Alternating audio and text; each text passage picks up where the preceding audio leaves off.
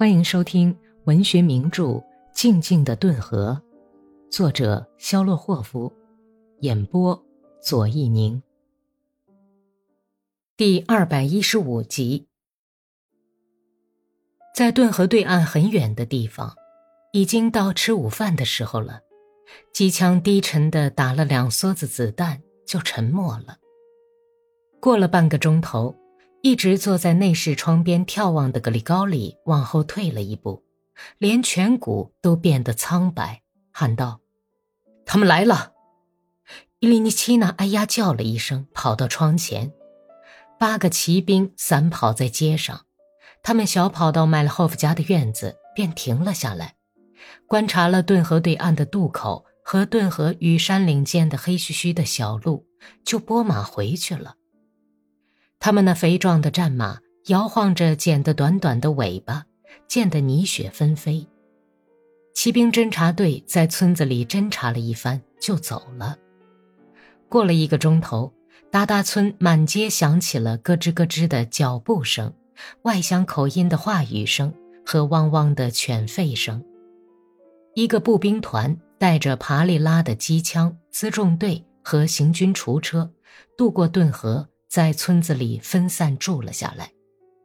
尽管敌人的军队刚到的那一会儿很吓人，但是爱逗笑的多尼阿什卡就是在这种时候还是忍不住要笑。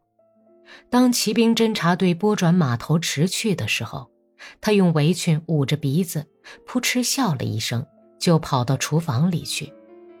娜塔莉亚惊讶地看了他一眼，忙问：“你怎么了？”哎呀，娜塔什卡，亲爱的，他们是怎么骑马的呀？坐在鞍子上，前一窜后一仰，后一仰前一窜，胳膊肘子乱颠的，他们就像用破布片缝的，冻得浑身打哆嗦。他非常逼真的学起红军骑马的笨相，引得娜塔莉亚不敢笑出来，赶紧跑到床边，趴到枕头上去，免得惹公公生气。潘泰莱普洛科菲耶维奇浑身微微的哆嗦着，毫无目的的挪动着耳房板凳上的麻线锥子和装着桦木靴钉的铁罐眯缝着眼，用惊骇的目光盯着窗外的动静。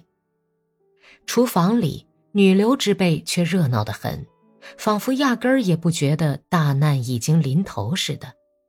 满面红光的多尼亚什卡笑得眼睛里闪着泪花，就像带着露水珠的茄子籽，正在给达利亚学红军骑马的怪样。在他那一仰一合的动作中，不自觉掺进一些猥琐的暗示。达利亚笑得死去活来，描得弯弯的眉毛折成了三角形，一面哈哈大笑，一面用沙哑压抑的声音说道。大概他们的裤子都要磨出窟窿，这也算歧视，把鞍头都会压弯的。就连满面愁容从内室里走出来的毕德罗，也被他们的哄笑引得高兴了一会儿。你觉得他们骑马的样子好笑吗？他问。他们才不爱惜马呢，骑坏了一匹再换一匹。这些庄稼佬，他极端蔑视地挥了挥手。也许他们还是有生以来第一次看见马嘞！瞧啊，俺们走了，再一瞧，俺们到了。他们的祖辈一听到车轮的响声都害怕，现在他们却成了骑士了。哼！他把手指头折得咯巴直响，又钻回内室去了。红军成群的涌上街头，一伙一伙的走进人家的院子。有三个人走进阿尼库什卡家的小门。五个，其中有一个是骑马的，在阿斯塔霍夫家的门口停下，还有五个人顺着篱笆朝麦利霍夫家走来。走在前面的是个个子不高、上了年纪的红军战士，脸剃得光光的，生着大鼻孔的扁鼻子，浑身上下都显得很机灵活泼，一看就知道是个老兵痞子。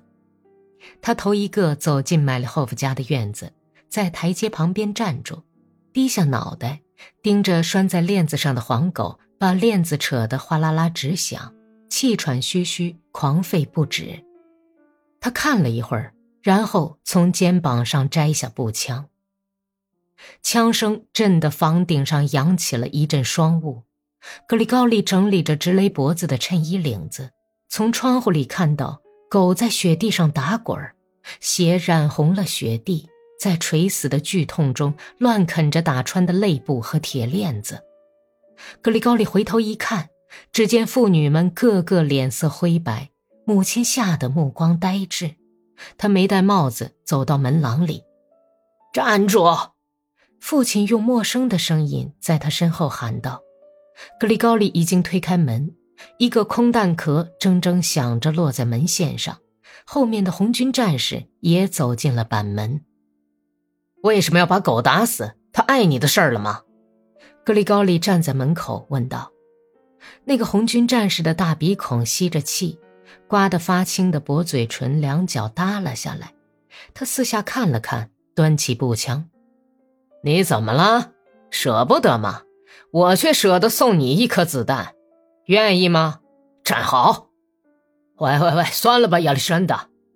一个身材高大、红眉毛的红军战士含笑走过来劝说道：“您好啊，掌柜的，看见过红军吗？让我们在府上住宿吧。是他把您的狗杀死了吗？太没道理了。同志们，请进来吧。”格里高利最后一个走进屋里来，红军战士们高高兴兴地向主人问候，摘下军用背包和日本皮子弹盒，把军大衣、棉军装和帽子都堆在床上。立刻，满屋子都是战士身上那种刺鼻的酒精气味、人汗、烟草、廉价肥皂和擦枪油的混合气味。长途跋涉的行人身上特有的气味。那个叫亚历山大的红军在桌边坐下，点上一支香烟，好像继续在跟格里高里已经开始的谈话似的问：“参加过白军吗？参加过，这就对了。我从飞的样子上就能认出猫头鹰来，从你的嘴脸上也能认出你是个什么鸟——白匪军。”是军官吗？带绣金线肩章的是吗？他从鼻子里喷出一股股的烟，冷冷的，没有一丝笑意的盯着倚门而立的格里高里，不断用熏黄的圆滚滚的手指甲从下面弹着香烟。是军官吧？坦白承认吧，我从你的动作姿势上就看出来了。我本人就参加过对德战争，当过军官。格里高利勉强地笑了笑，然后斜眼看到娜塔莉亚望着他的惊骇、乞求的目光，脸色立刻就阴沉下来，眉毛也哆嗦了一下。他恨自己方才的一笑，真糟糕！原来我不应该往狗身上打这一枪。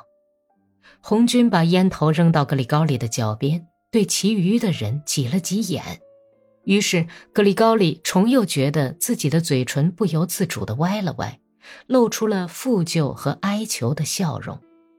由于这种不由自主的、不受理智支配暴露出来的弱点，羞得他面红耳赤，像哈巴狗一样在主子面前摇尾乞怜。羞耻刺激了他的思路，眼前闪过了这样的一幕：他。格里高利对那只绝望的白胸脯的公狗握有生杀大权的主人，走到他跟前的时候，这只公狗咧开像黑缎子似的嘴唇，也露出这样的笑容，仰面躺在地上，呲着娇嫩的门牙，摇晃着红色的毛茸茸的尾巴。本集播讲完毕，感谢收听。